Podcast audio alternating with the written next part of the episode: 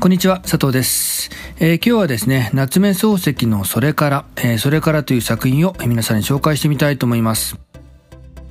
えー、今日ご紹介するのは夏目漱石のそれからなんですけれども、えこちらですね。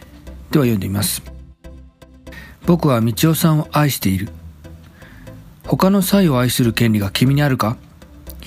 仕方がない。みちおさんは公然君の所有だ。けれども物件じゃない人間だから、心まで所有することは誰にもできない。えー、こちらですね。えー、このそれからの主人公は大輔と言います。えー、主人公大輔は友人である平岡、えー、友達の平岡の妻、え妻道夫さんと言うんですけれども、え友達の妻である道夫さんをずっと前から、まあ、好きだったんですね。えそして二人が結婚した後もずっと大輔の心の中には道夫の姿があったわけです。えところが、え数年ぶりに再会してみると、平岡と道夫は、まあ、仕事も家庭もうまくいっていないように見えたんですね。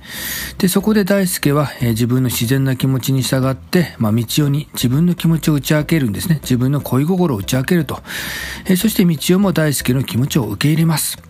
えー、そんな感じでお互いの気持ちを確認した大輔は、えー、友達の平岡のところに会いに行き、まあ、自分と道夫の関係ですね。まあ、二人の関係がこうなったと、まあ、報告に行くわけです。えー、その時の会話の場面を皆さんに今回紹介してみました。えー、愛する権利とか、心まで所有することは誰にもできないとか、なんかね、あの、結構ね、えー、なかなか、鋭い言葉が行き交ってますけれども、え、この場面を境に、え、大輔の人生は大きな変化が始まっていきます。え、具体的に大輔の人生が変化をしていくんですけれども、このそれからという作品の中でも非常に緊迫感がある、ま、名場面の一つなんじゃないかなと、まあ、私はそんな風に思っています。えー、そしてここからは私がこのそれからという作品をどのように読んだかということをね、少し掘り下げて、え、お話ししてみたいと思うんですけれども、えー、私が初めてこのそれからという作品を読んだのは大学生の頃でした。えー、その時は、えー、もう平岡はね、まあ、友人の平岡はもう道夫に愛されてないのだから、もうこれは潔く諦めた方がいいんじゃないかと。夫の権利とかね、まあそういったことを振り回して、なんかちょっとね、みっともない感じがするなというかね、まあなんていうかこう、かっこ悪いなっていうね、まあそういった印象を受けたことを覚えています。えー、ところがですね、まあ、今回、えー、まあ、それからという作品を読み返してみるきっかけがあったんですけれども、その時この場面を読むと、まあ、平岡の気持ちに共感している自分がいたんですね。えー、なぜかというと、まあ、結婚するっていうことは、えー、まあ、覚悟とか決意を決めて、まあ、実際に行動に移したわけですよね。そして一緒に過ごしてきた時間っていうのが、まあ、二人の間に存在するわけです。え確かに心ってのは大切ですよね。まあ、人の気持ちっていうのはすごく大切だと思うんですね。す、べ、てはそこから始まって、そしてそこに戻ってくる。まあ、それくらいね、大切なものだと思うんですね。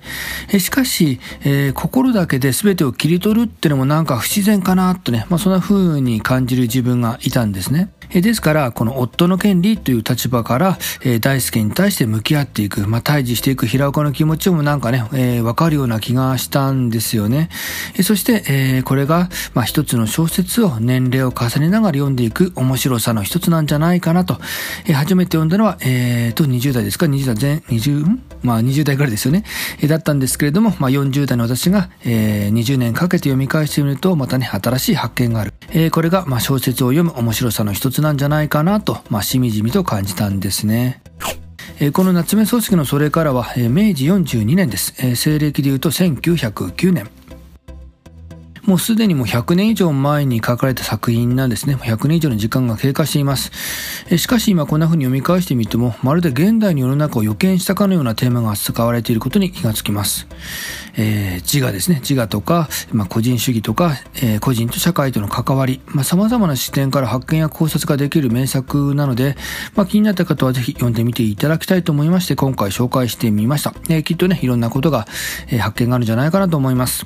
えー、そしてね、えー、このそれからという作品のあらすじについての解説の動画も、えー、別のところで、え作ってありますので、えこちらも、えリンクの方貼っておきますので、よろしければそちらの方もご覧になっていただいて、え少しそれからを楽しむ、えきっかけにしていただければ嬉しく思います。まあ、このチャンネルはこのような感じで文学作品を通して考えるヒントを提供していこうと思っています。よろしければ一緒になって盛り上げていただければ嬉しく思います。えー、今日はですね、夏目漱石のそれからを紹介してみました。えー、今回の内容はこれで終了です。ありがとうございました。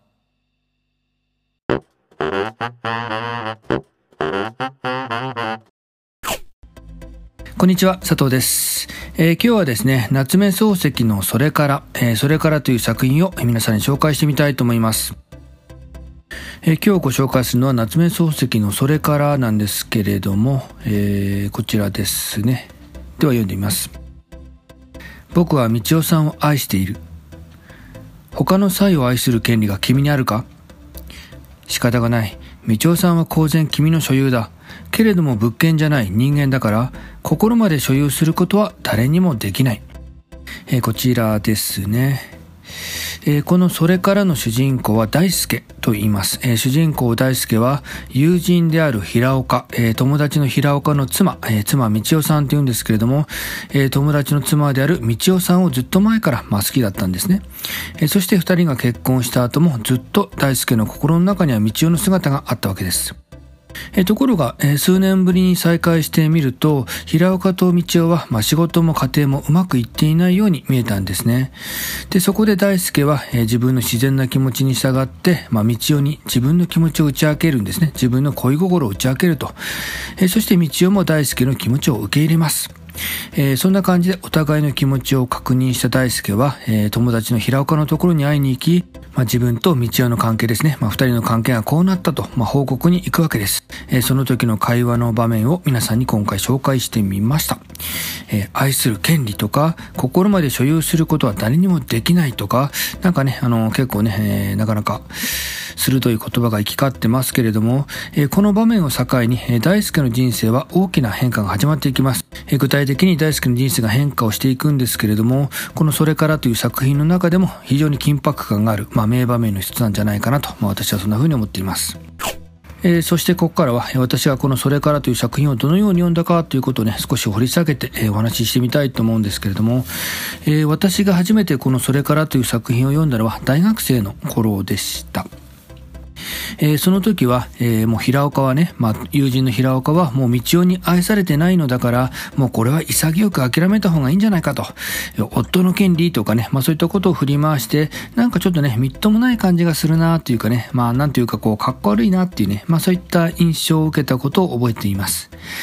えー、ところがですね、まあ、今回、えー、まあ、それからという作品を読み返してみるきっかけがあったんですけれども、その時この場面を読むと、まあ、ヒロアカの気持ちに共感している自分がいたんですね。えー、なぜかというと、まあ、結婚するっていうことは、えー、まあ、覚悟とか決意を決めて、まあ、実際に行動に移したわけですよね。そして一緒に過ごしてきた時間っていうのが、まあ、二人の間に存在するわけです。え確かに心ってのは大切ですよね。まあ、人の気持ちっていうのはすごく大切だと思うんですね。す、べ、てはそこから始まって、そしてそこに戻ってくる。まあ、それくらいね、大切なものだと思うんですね。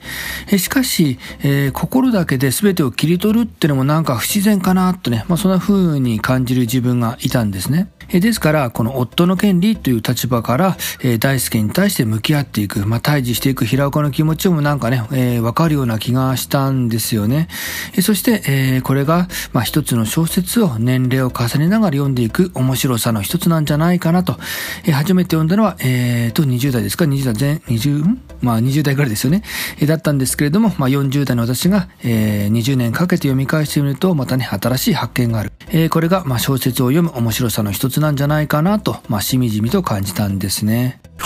えー、この夏目漱石のそれからは、えー、明治42年です。えー、西暦で言うと1909年。もうすでにもう100年以上前に書かれた作品なんですね。100年以上の時間が経過しています。えしかし今こんな風に読み返してみても、まるで現代の世の中を予見したかのようなテーマが扱われていることに気がつきます。えー、自我ですね。自我とか、まあ、個人主義とか、えー、個人と社会との関わり、まあ、様々な視点から発見や考察ができる名作なので、まあ、気になった方はぜひ読んでみていただきたいと思いまして、今回紹介してみました。えー、きっとね、いろんなことが、え、発見があるんじゃないかなと思います。えー、そしてね、えー、このそれからという作品のあらすじについての解説の動画も、えー、別のところで、え作ってありますので、えこちらも、えリンクの方貼っておきますので、よろしければそちらの方もご覧になっていただいて、え少しそれからを楽しむ、えきっかけにしていただければ嬉しく思います。まあ、このチャンネルはこのような感じで文学作品を通して考えるヒントを提供していこうと思っています。よろしければ一緒になって盛り上げていただければ嬉しく思います。えー、今日はですね、夏目漱石のそれからを紹介してみました。えー、今回の内容はこれで終了です。ありがとうございました。